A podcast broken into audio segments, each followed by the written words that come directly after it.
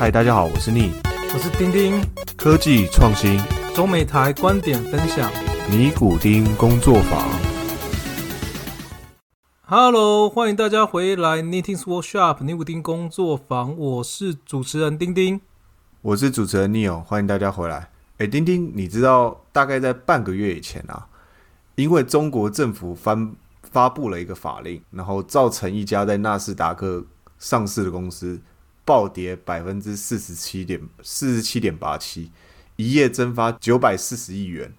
然后从最高的股价从三十块跌到大概现在只剩九块多。你知道这个消息吗？哎，三十块到九块多，其实不是五十趴。我是对啊，我是说一夜一夜暴跌五十趴，但是问题是它最高的时候曾经在三十块，所以就是现在变韭菜了，就对了。九块也不是很韭菜啊。中国也有呃不，美国纳斯达克也有很多股票是在一块以下的、啊。刚才真的是太扯了，我但是你讲这个我不知道。它其实是一个电子烟的公司，它叫做悦克，它的名字是 R E L X，然后在纳斯达克是 R L X。我没有听过这家公司，但是我知道另外一家很有名的电子烟的公司叫 Juul，这家公司叫 J U U L。然后这家公司一五一六还一七的时候，某一年呐、它是全世界，这包含中国大陆啊，是全世界新创公司里面估值第一名的啊，它就做电子烟。实际上，这家公司在美国应该市占率达到八成以上了吧？然后这家公司在一八年还一九年的时候被那个 Ultra Group 收购了。其实这家 Ultra Group 就是那个万宝路香烟品牌的母公司，换句话说，就是全世界最大香烟品品牌的母公司收购这家公司。而且，因为我表哥之前是帮这家 Jewel 这家公司代工，他在昆山那边开工厂做代工，然后就跟我讲了一些蛮有趣的故事。他说一开始那个 Jewel 的员工啊，去他们那边出差的时候，都会先跟他们讲说：“哎，大哥，你能不能够啊早上几点的时候来上海的那个机场接我们到饭店去？”然后也会问我我表哥说：“哎，那附近有没有比较便宜、比较 CP 值比较高的饭店？”这样子。而且他从美国飞过去的时候，他们都会找那种比较便宜的机票。然后收购的时候不一样了，每次飞过来中国大陆就是坐头等舱，然后飞过来之后呢，可能早上就跟我表哥说：“诶，那个我现在还在上海，我我待会打车过去，一个小时之后到。”然后表哥就觉得很奇怪是，啊，你之前都住我们附近，然后要找 CP 值高的，结果你现在被收购之后，你每天是从上海然后 taxi 过来我这边，每天哦，你看这消费差多大？这告诉我们一个故事，就是你有一个富爸爸就是不一样。以前是创业公司，对不对？你的 budget 就很有限，但是你被并购以后，Marlboro 也是一个好像是美国前几大的烟草公司嘛，那全世界最大了啊！对啊，就变得很有钱，所以他可能对于出差预算可能就真的比较多，多了很多。好，我我们先说在前面啊，就是其实电子烟对于人的尼古丁还是有成瘾性的，而且可能在这个挥发的过程中，还是有一些我们不知道的有害物物质啊，所以我们不建议，也不推荐人大家尝轻易的尝试电子烟。先就是先跟大家说明在先。好，那再接下来就进入到我们正题，我们开始在讲 R E L X 悦克这个公司。那我们一开始先讲，我觉得我们刚才讲到，它其实在三月底的时候，中国政府颁发了一个电子烟监管法制，就是它对于电子烟以后会把电子烟这个项目规定在烟草的范畴里面。那在除此之前，它其实是没有规范的，所以很多的电子烟厂家其实是钻了一个比较法律没有谈到的一个白色地带。那我们来讲讲它的上市募资情形。这间公司成立于二零一八年，所以其实它只花了三年的时间，它就在纳斯达克上市了。那当初 IPO 的定的价格是十二块美金，那它的开盘价是二十二点三四美金，所以基本上它的 IPO 行情的涨幅是五十 percent。经历了天使轮、A 轮、A 加轮、B 轮、C 轮、D 轮、D one、D two，主要源码，然后还有红杉中国都是很大的投资机构。那它的 CEO 叫做汪颖，是一个女生。其实之前是在 Uber 担任高管，然后来 Uber 被滴滴并购以后，她就就在滴滴担任高管。那她哥大商学院毕业的，所以当初就是悦客上市以后，然后其实还蛮我看到还蛮多我认识的哥大的人就说，身为校友深感深感荣幸啊，倍感荣幸，就是反正是同一个学校的嘛。那为什么就是这么多的机构跟这么多的厂商愿意来做电子烟？其实。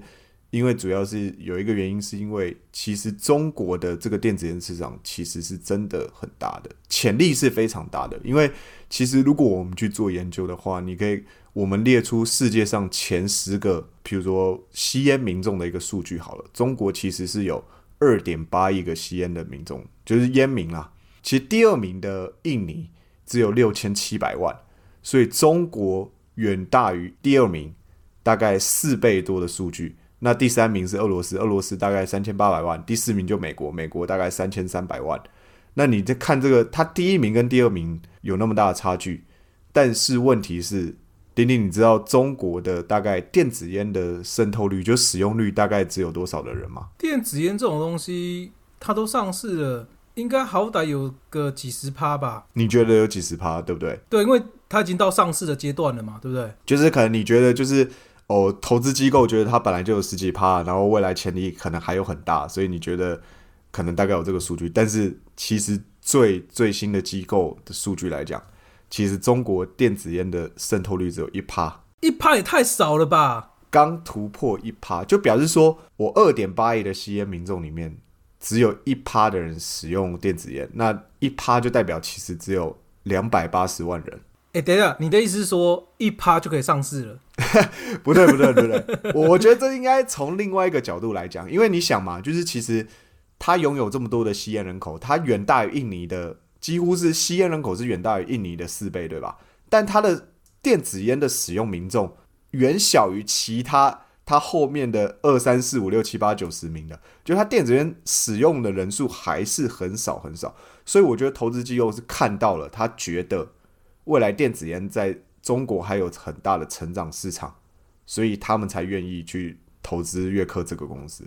所以他是看到未来性啊？对他基本上是看到他的未来性，因为一趴真的很少嘛。就算你的转化率不要说多好了，如果有个十 percent，就两千八百万人，那表示我现在还有九 percent 可以努力。那这个其实还是蛮可观的。那再来，我们来讲讲，就是我们刚才讲的说电子烟，所以很多人可能没抽过电子烟，或是。也没有抽烟，所以他对于电子烟的概念会想说：“哎，电子烟到底是什么样的组合结构？是什么东西啊？”那其实很简单，电子烟分两个部分，第一个东西叫做烟杆，第二个东西叫做烟弹。那烟杆基本上就是一个经过气体的加热器，那烟杆其实基本上就是烟杆上它有一个小小的烟油，所以烟杆其实你把烟弹煮到烟杆里面的时候，然后你从里面吸气。那吸气的过程中，这个气就会从烟杆的加热器加热以后到烟油嘛，烟油挥发出来以后，那就变成烟。那所以基本上你可以把烟杆想成是一个硬件、硬体硬件，就是它是你买了以后你可以一直用的，只要充电。那它充电其实是经过 Type C 在底部。那在烟弹就是大概就是有点像是呃，你抽完以后就要替换的。所以烟弹有很多的那种口味啊，譬如说像我之前买的这个就是冰红茶，然后它其实还有几个比较有名的口味，例如绿豆沙、西瓜，是不是就是让人家很想到？因为你会想说，哎，奇怪，我抽绿豆沙是什么样的味道？哎，绿豆沙超怪的，我没有办法，我不抽烟啊，但是我没有办法想象。抽绿豆沙的味道是什么样的感觉？对我那时候也觉得很神奇，然后但是我在试抽的时候，就是真的，它就是一口绿豆的味道，但是其实它是会让人感觉是有点绿豆加薄荷，就是非常清爽的感觉。然后所以基本上你就可以想成说，哦，今天你买了一个烟杆，那烟杆以后你可以就买各种口味的烟头、烟弹，然后把它换上去补充就好了。那它其实补充它这个设计的过。东西其实也蛮好，因为它烟头跟烟弹其实是中间是有磁铁的，所以就是你把它放上去以后，它自己就磁铁吸起来，然后你抽的时候就会感觉它是很一体成型的，然后不会觉得不舒服。他们会在很多的烟杆外面做一些不同的变化，像我这个是悦克的第五代嘛，那第五代它其实就有四条 LED，那四条 LED 基本上就是你吸的时候，这四条 LED 就会亮，亮了以后，然后你没有吸气的时候，它就会暗。再就是这四个这四个刻度也代表电量的使用，所以譬如说你在把烟弹放到烟杆上的时候，它就会显示譬如说还剩几个电。那在其实，在前面几代的时候是没有这个东西的。那其实它主要获利模式，你想嘛，它其实烟杆就是比较像是一次性的，我买了以后就可以一直用，所以它主要的收入来源还是在于它烟弹你抽完以后，它有一直替换。我们来讲一下说，那它烟杆跟烟袋，略克到底卖了多少量，让大家大概比较有一个，就比较有一个大概的数字，知道它它是怎么样。那烟感的时候，其实在二零一八年的时候，它大概只卖了五十万个。那二零一九 Q one 的时候是七十，二零一九 Q two 的时候是九十，到了二零二零 Q 三的时候，它成长到了三百万。所以，我如果从二零一八年的数据到它二零二零的 Q 三来看的话，它基本上已经卖全卖出了一千零四十万个烟杆了。也就是说，这个数据也是只有一趴而已。不是，因为你还要想嘛，它其实很多是海外市场嘛，就是其实略克有有有四分之一的。Revenue 是来自于海外市场的，所以它其实很多是出口的。然后再来的是，其实因为它出到第五代了嘛，所以其实很多人会买一代，可能会重复买个两三个，或者有的人可能就买了一次，但是他也不一定有在抽。呃，如果你这样算下来的话，其实一 percent 的渗透率是蛮合理的。那有个疑问呢，就是说我的烟弹基本上它有分不同的代数使用吗？还是说我买烟弹我可以用在第一代，也可以用在第五代？你讲的这个很好，因为。其实基本上现在只有四五代是通用的，然后一二三代都是比较个别的，因为它这个它对于就是烟袋跟烟头的适用性其实还是有重新设计过的，所以基本上四跟五是适用的，但是一到一到三代就不是适用的，所以在你买的时候其实还是要还有这个区别性啊，所以有很多人就会觉得啊，我现在都出了新的弹，那我就买新的，那表示我也可以用新的烟弹嘛，这可能也是就是一个原因，让别人在出了新的烟杆以后，他去买新的烟杆。但反正烟感对于这个公司来讲，我觉得是比较不是主要的收入啊，它比较大主要收入还是在于烟弹。可是这个其实是烟感有点类似半强迫你去更新换代，然后造成另外一个收入。其实像就我们拿手机好了，我们现在拿手机，实际上你没有用个三四年，你不会换嘛。但是，一旦你换了啊，例如说五 G 出来，你突然哎，五 G 的手机要出了，所有的人就换了一次五 G 的手机，然后。这个时候，这个五手机的帮助的 revenue 就整个爆冲了，而且因为你不是每一年都换，你不会有这种感觉。我觉得这种策略好像蛮不错的。对，就是潜移默化中让你去换，但是你换的又不会觉得说厂商是故意给我一个理由，他是重新设计过以后，然后烟弹也重新设计过了，所以你可能就会想说啊，那我反正一支也没多少钱啊。对，然后我们刚才回到就烟杆的一支价钱大概是两百六十八块人民币。所以其实也没有很贵啊，就是你可能用个半年一年，然后你觉得又推出新代，你就买一支新的，其实也没多少钱。再来，我们来讲讲就是烟弹的价钱。烟弹如果我们看就是乐克它乐克它现在的招股书，它显示的数值是二零一八年的时候大概是五百九十万颗，那它其实在二零一九年 Q two 的时候是一千四百六十万颗。二零一九年 Q 三的时候是两千四百万颗，然后到二零二零零 Q two 的时候已经成长到四千零八十万颗，二零二零 Q 三更是成长到六千一百九十万颗，所以就等于是它二零二零 Q two 跟二零二零 Q 三的时候迎来了爆发式的成长。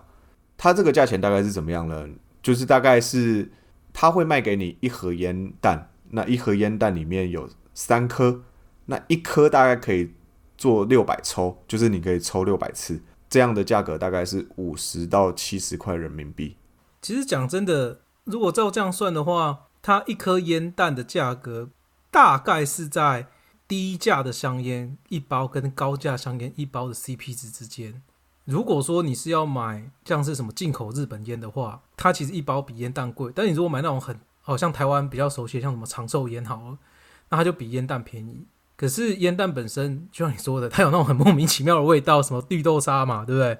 所以它又能够享受更多的不同的口味，那种清新的感觉。它的那这种啊市场的切入点其实算蛮不错的哦。其实你会听到很多人在讲说，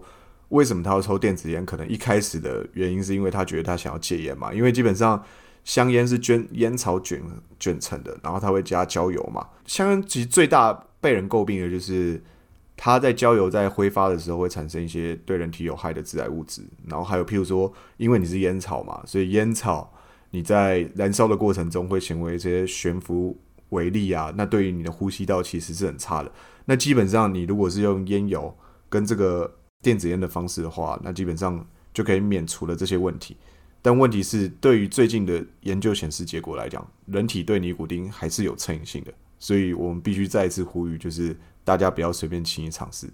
那我们再来讲讲说，悦客的优势到底有什么？二零一九年以后十月的时候，中国政府就禁止了你网络上去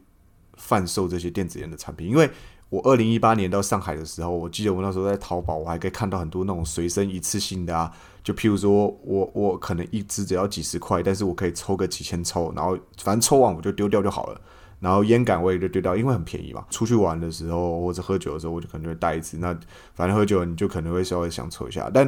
因为我也我也没有特别对于这个东西有成瘾性啊，所以其实我平常后来就没有再购买了。我只抽过几次。那后来我最近我后来就上网去查一下，就是诶，比如说它的售价型号什么，诶，发现诶奇怪，天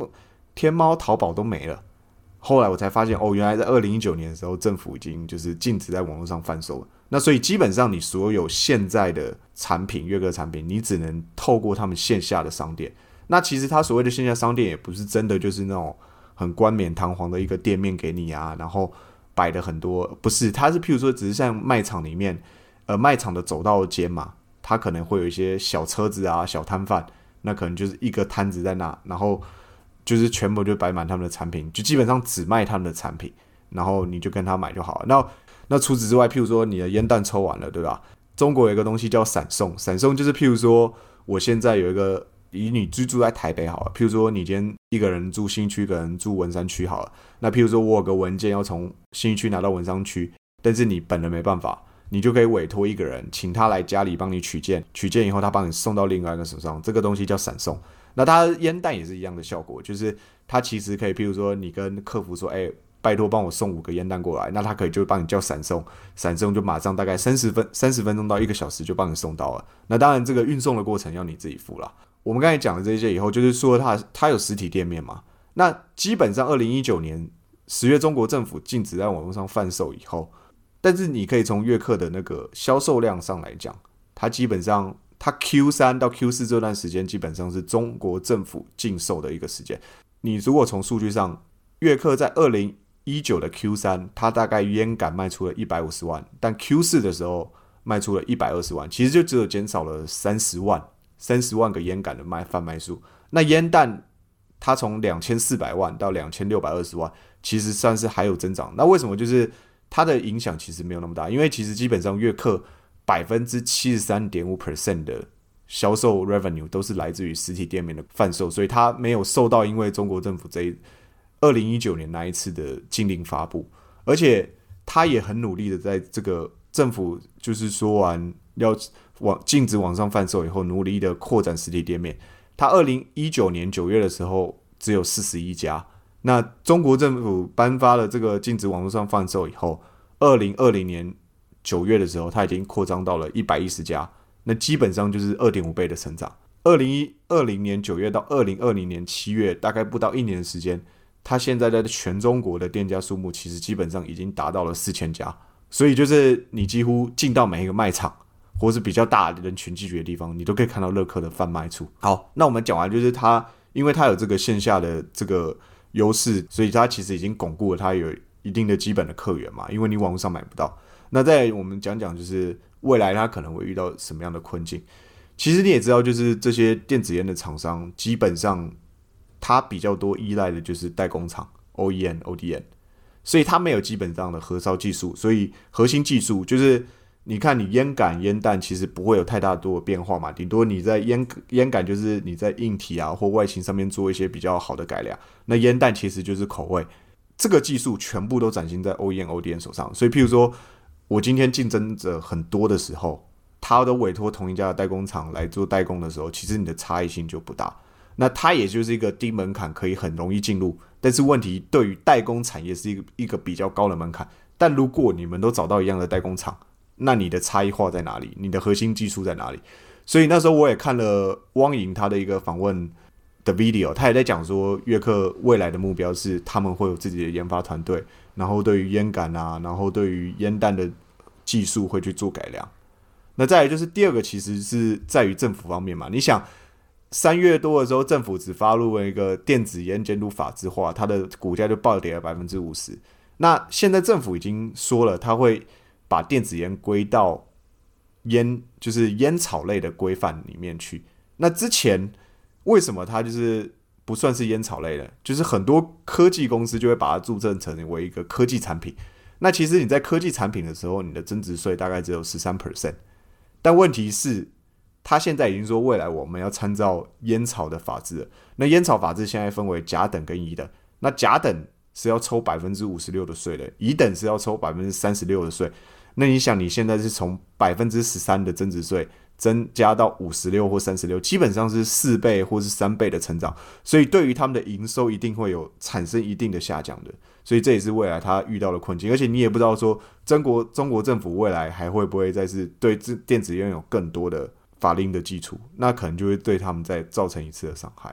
其实如果照你这样讲的话，悦克它目前在 Nasdaq 上面的估值是偏低的。那你是怎么看这个估值的？原因是因为应该对它会被腰斩，原因是因为它公布了这个法令嘛？没错，它的法令是大概会有三十六趴或五十六趴的这个税。对，但实际上公布法令到现在，其实它跌的已经超过五十 percent 了，可能已经到达六七十 percent 了。但你也知道，股民是不理性的，所以可能就是一个法令出来，大家都疯狂抛售。对了，我我懂你讲的意思，所以。其他税收只是减少了大概百分之二十或是四十嘛，但问题是它现在已经跌超过五十了嘛，所以跟它的这个有点不符合比例啊。对，所以理论上它应该会再涨回来了，应该是要这样才对。我觉得就看看它在下一季的财报吧，然后如果它能 beat 这些法人机构对于它的那个，我觉得，哎，对你讲的没错，倒是真的有可能会再涨回来的，因为其实，在 IPO 前还蛮多人推荐这只股票的。对啊。原原因是因为我看过，在还没有增加这个税收之前，他们算是一个高成长股票。所谓的高成长股票是这样，就是说，一般来讲，你去投资一个公司，像是啊，像是特斯拉好了。去年特斯拉为什么那么的行？原因是因为他们 Tesla 正在处于一个转亏为盈的情况，也就是 EPS 本来是负的，就是 earning per share，它本来是负的，然后变正的这个阶段。好。